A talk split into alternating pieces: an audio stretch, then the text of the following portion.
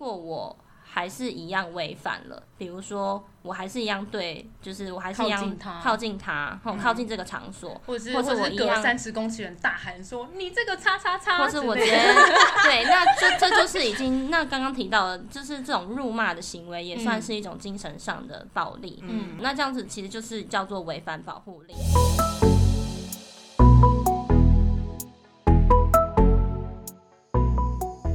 欢迎收听，欢迎收听。安内刚五丢哇耶！我是 Rina，我是 GT。嗨，大家好，好久不见。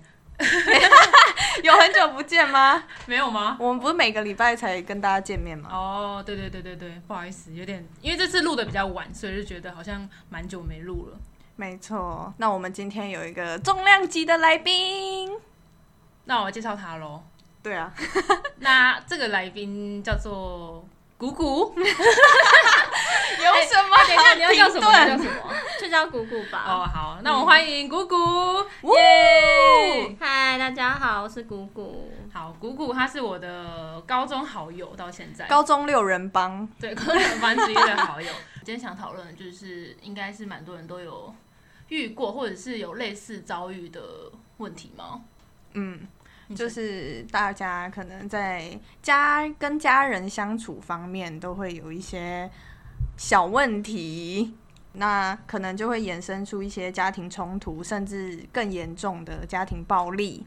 所以，我们今天邀请鼓鼓来跟我们分享一下家庭暴力的一些，嗯，算是这个议题，然后会衍生出来的一些问题。嗯，因为谷谷他是 呃，他大学是读社工系的，所以自然就接触蛮多这方面的问题，所以我们想说，我可以请他来帮我们就是解惑，算是解惑吧。对对。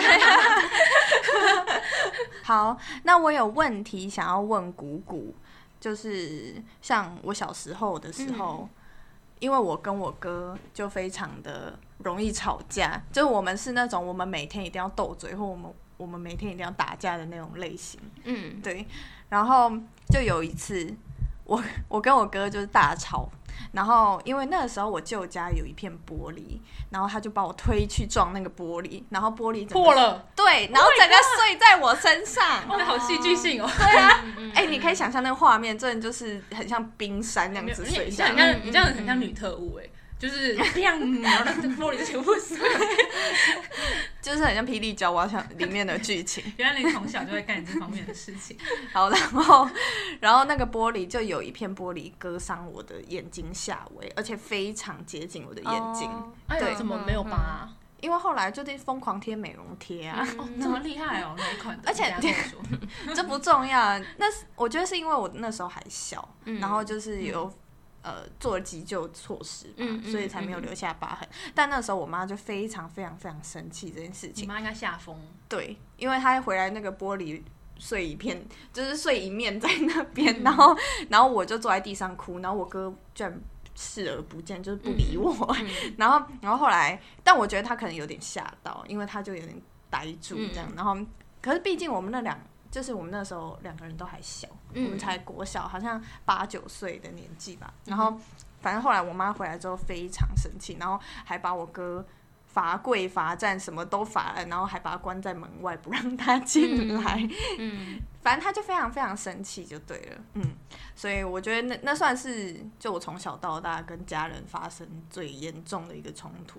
可我觉得那算是就是小时候还不懂事。嗯嗯，嗯嗯对对对。所以你是想问说，这个属不属于家暴的范畴吗？对，嗯嗯嗯，这样也算哦。嗯，应该是说，如果家庭暴力，我们就法律层面来看的话，家庭暴力指的就是说，家庭成员不可以对呃有不当的一些肢体上的侵害，或者是精神上的侵害。嗯，对。那其实刚刚你提到的，就是说有被推向那个玻璃玻璃嘛，推向未来，对，推到玻璃，所以造成你身上有一些擦伤的话，那其实就是已经对你造成不当的肢体上的伤害了。嗯嗯，对，那这样确实就是已经构成家庭暴力了。那哥哥也是在属于在呃家庭暴力里面所规范的家庭成员。嗯、那因为家庭暴力规范的家庭成员包含了是说像你的呃四等亲嗯以内的旁系血亲，嗯，哦，还有你的直系血亲，然后再来是你曾经的同居伴侣或者是现任同居伴侣、亲密关系伴侣，嗯，都是属于家庭暴力所规范的家庭成员。嗯，所以男女朋友同居，他们也算是家庭成员。是是是，即使他们在法律上还不构成任何的。对，因为法律，嗯、因为家庭暴力法明定就是规定说，就是你只要是亲密关系伴侣，嗯、就可以，就是就是构成嗯、呃、家庭成员了。哦，对对对对对，所以即使说你们今天是男女朋友，但是你们没有同居，也没有结婚，嗯、他也是也是可以，如果他对你施暴的话，他也是可以走家庭暴力法的。所以是可以告得成的，告得成吗？对啊，就是、就是有法条是可以约束他，不能这样子做的。就是家庭暴力防治法，对，就是家 家庭家庭就是家家家庭暴力防治防治法。对，那你也可以以就是说去申请保护令，保护自己。嗯，对对对对对。哎，那我想再讲一个例子，哎，因为你家很多例子，哎，不是我家啦，就是算是认识的人的一个例子。因为刚才讲到保护令。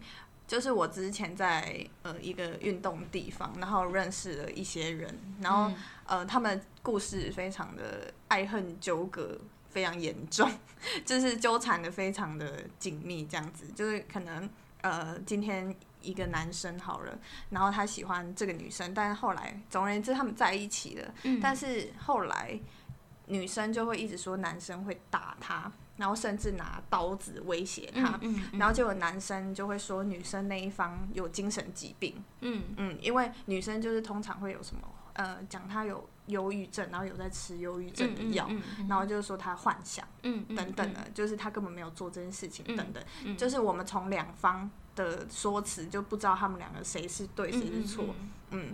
然后就后来演变到后来，女生居然跑去警察局申请保护令，嗯嗯，然后禁止那个男生接近她。但我们在同一个地方运动，所以那个时候健身房超烦哦，因为他们两个必须要间隔好像什么三十公尺，然后可能我们在同一间有氧教室里面打拳，然后他们就没有办法在间隔三十公尺的地方打拳。好，后来不能在同一间教室。对，然后后来那个就是。呃，运动的地方的人就跟他们讲说，不然你就转管，转转他请谁转管？请男生转，就是在这段期间，他可以先去别的地方，嗯，这样子。哦，可是他这样叫他转管的话，可以吗？就是希望不得已了。对对对，因为毕竟就是法律上面他们没有办法这样接近，对，所以实际上也是蛮多这类型的案例的。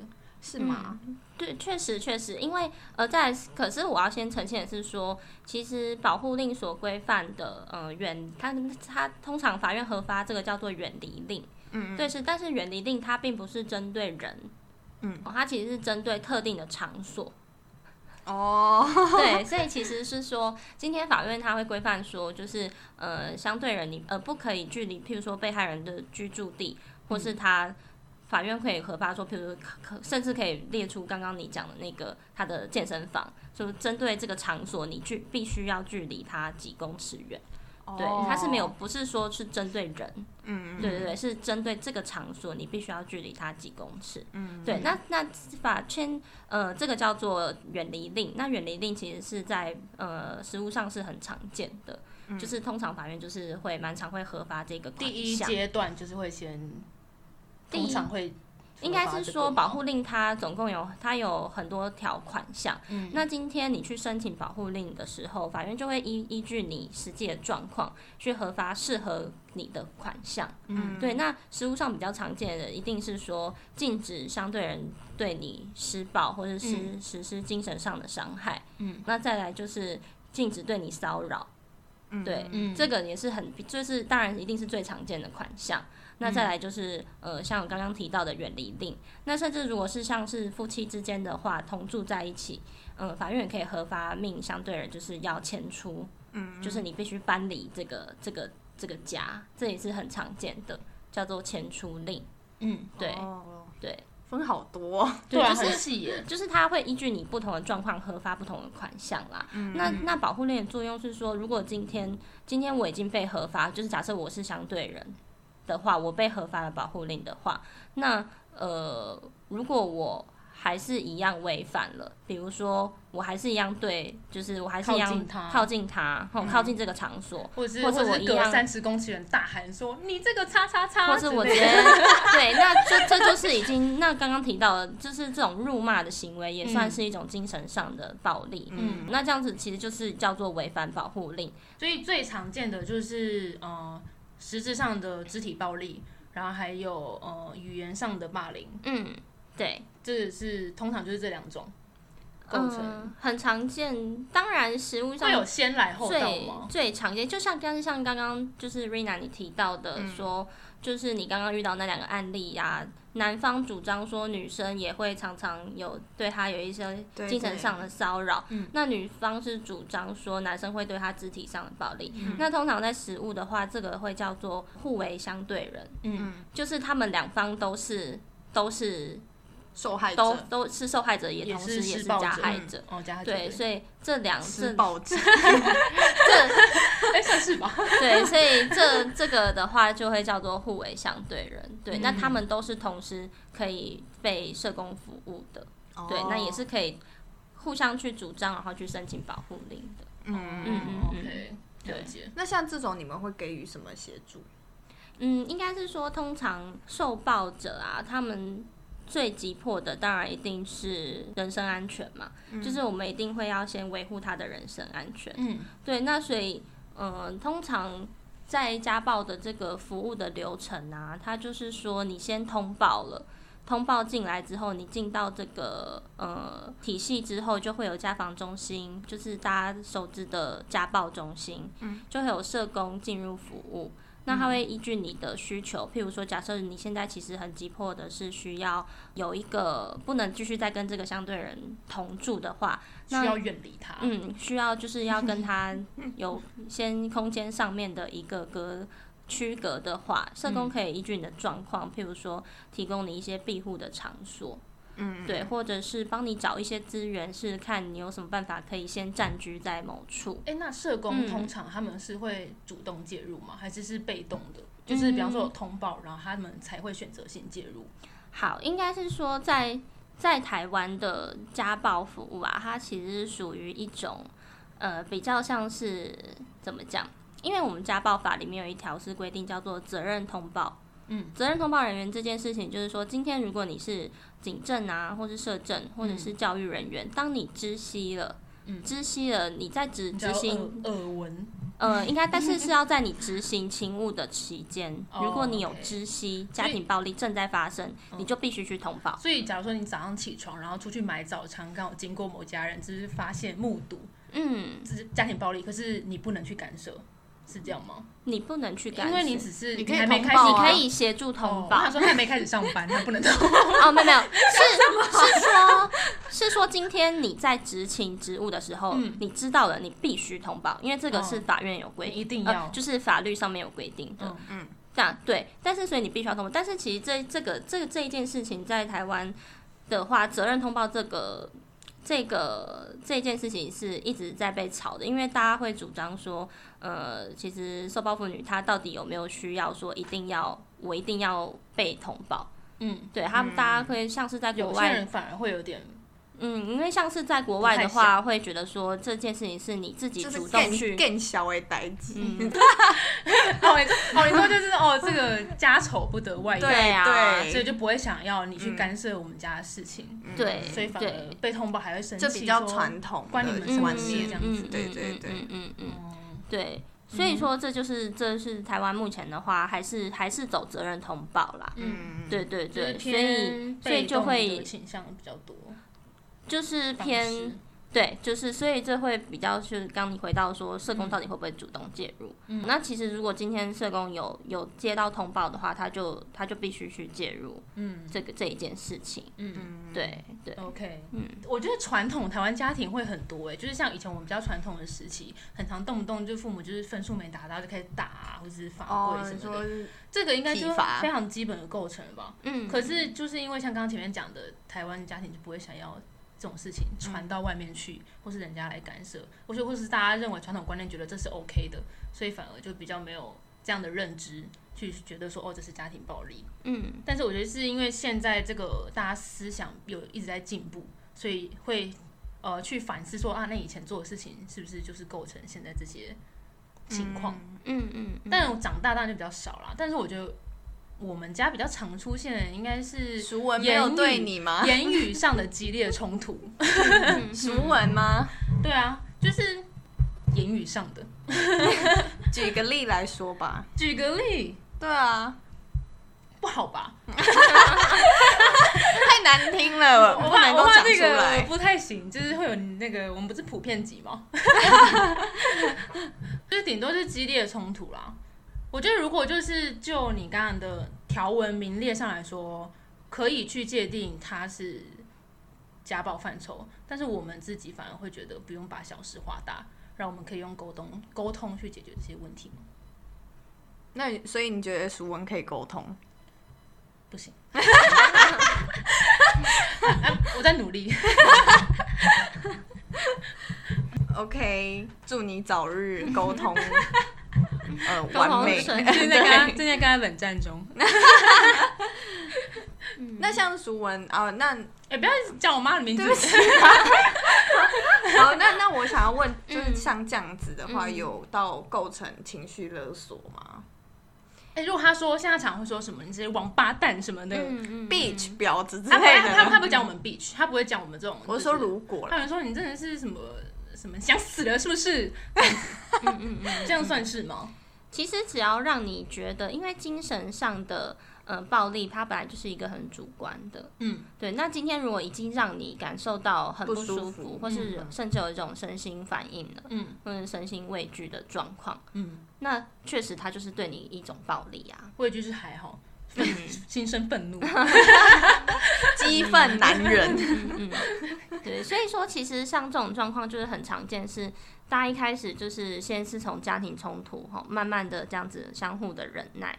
到了某一天，真的那个已经到了一个临界点，爆发之后，可能就会产生了不只只是精神上面的伤害，嗯，直接就是肢肢体上就来了，就来了吗？对啊，你会吗？你会不会有一天忍受不了，肢体上就来了？你说我对，你说我对长辈们吗？应该还不至于了。哦，你对弟弟呢？个人是觉得我脾气还蛮好的。所以你对你弟也不会，我干嘛对我弟这样？我说有一天你们发生冲突，像我哥就会对我这样子啊。我们跟你哥会吵架哦。啊，我刚刚一开始不就讲了？那是小时候啊，小时候。哦，现在长大还会吗？现在比较少啦，但还还是会吵架。真假的？可是我我以前是使唤我弟居多哎，不知道这样够不构成家庭暴力？他如果愿意的话就不构成啊。对，我就跟他玩机器人游戏，就是我就说，我就说机器人。然后他就说：“是的，姐姐。”哎，你很会哎，你很会控制。然后他就自己讲到他是好。那那现在讲到家暴的话，我们就是可以回到他的起源，嗯，如何产生这个家暴？家庭暴力防治法。对对对。像我的认知的话，就是因为我以前有念过刑法嘛，然后那个时候就是在讲正当防卫的时候，就会讲到。一个案例叫邓如文杀夫案，那这个故事就是在讲邓如文是。邓如文是台湾人吗？对，对是。她她就是一个妇女，然后她老公每天酗酒回家就会家暴她，嗯、就是会打她，然后甚至是她小孩，嗯，这样。然后有一天邓如文受不了了，压起来了，嗯，就趁着她老公在睡觉的时候，拿菜刀一举杀了他，嗯。对，那这这第这个部分的话，我们在正当防卫探讨的是说，他这样构不构成是正当防卫？因为正当防卫有一个要件，就是他必须要是现在不法的侵害。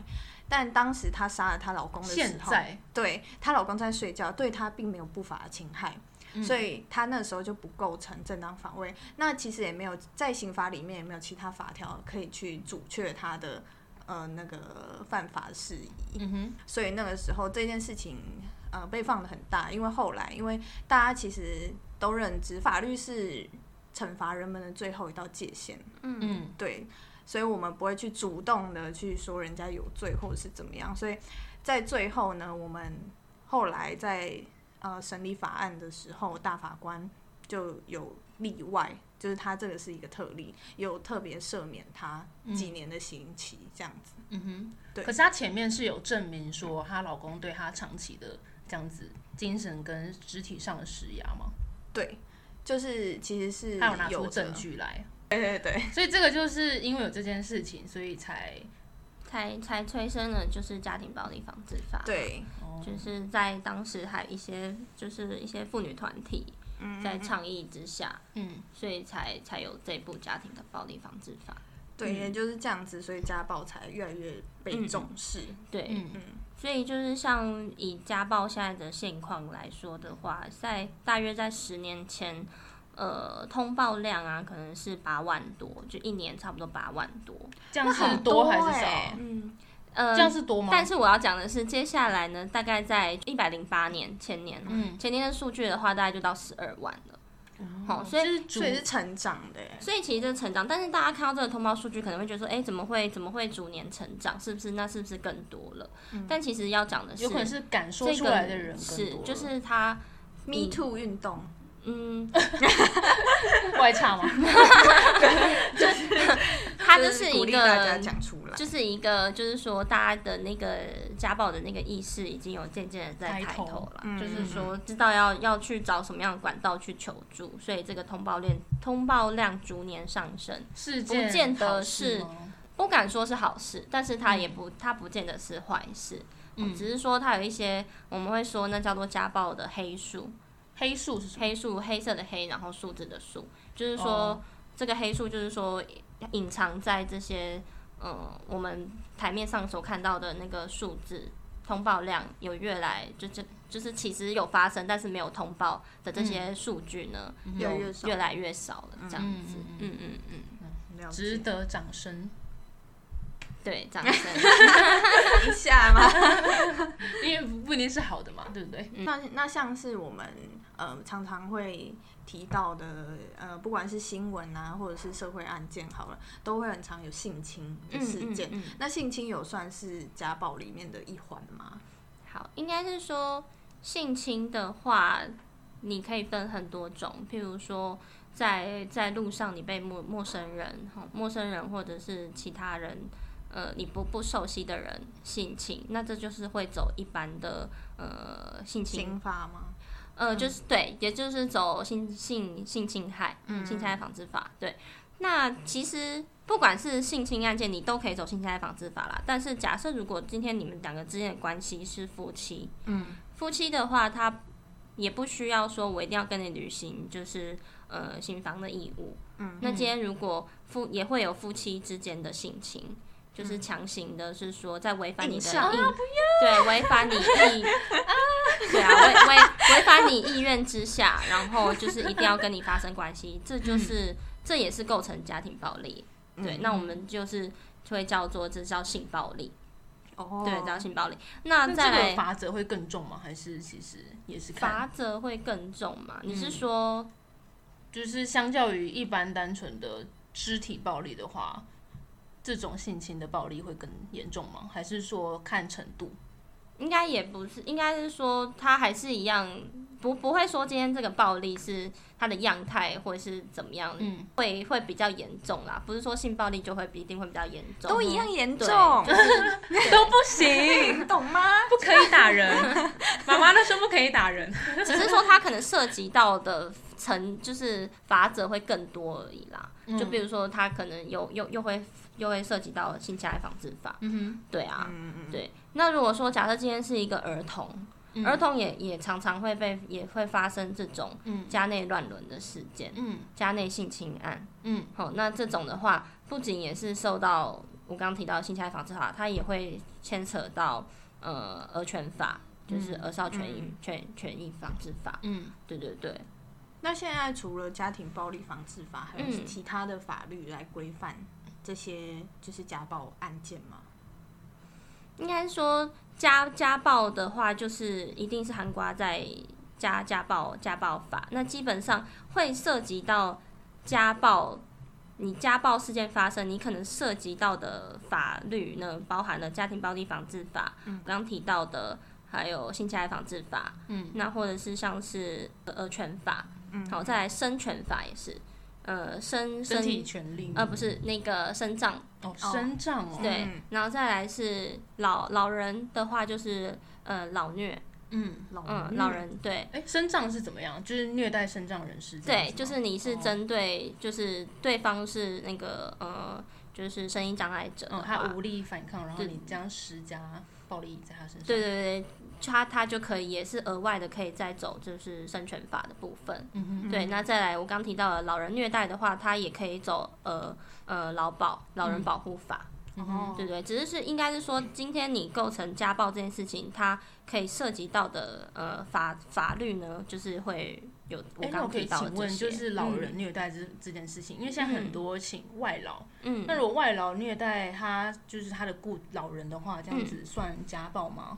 呃，应该是说他他就不会是走家庭暴力防治法，嗯，哦，他就会是走老人保护法。哦，对，那老人保护法里面就是有一个是分呃叫做机构内与机构外，嗯哼，呃，应该说就是分为就是家家庭内跟家庭外的。嗯，所以那个就算家庭外的，所以外劳就是不算是家庭即成员使，即使他们住在同一个屋檐，不不算，算对对，哦因为他就是不是家庭暴力防治法锁定的家家庭庭成员之。对，那这样真的分得很细耶。才能够都保障到啊。这也是就是逐年来就是慢慢的依就是实力，然后经验慢慢去累加的。对啊，就是说每个法条其实就是一就不同的现况，然后再去做一些增修，嗯就是为了规范所有人，一个都别想跑，社会正义呀、那可不可以分、嗯分享看看？就是你有遇过什么比较特别的例子？嗯，嘿嘿嘿嘿，是不是觉得这集的内容非常的专业啊？超有深度的哦！嘿、那因为我怕太长了，然后不小心让大家睡着了，所以我们下半段的话就等下礼拜再见喽。大家好好期待哦！嗯，那今天先讲，拜拜啦。拜拜。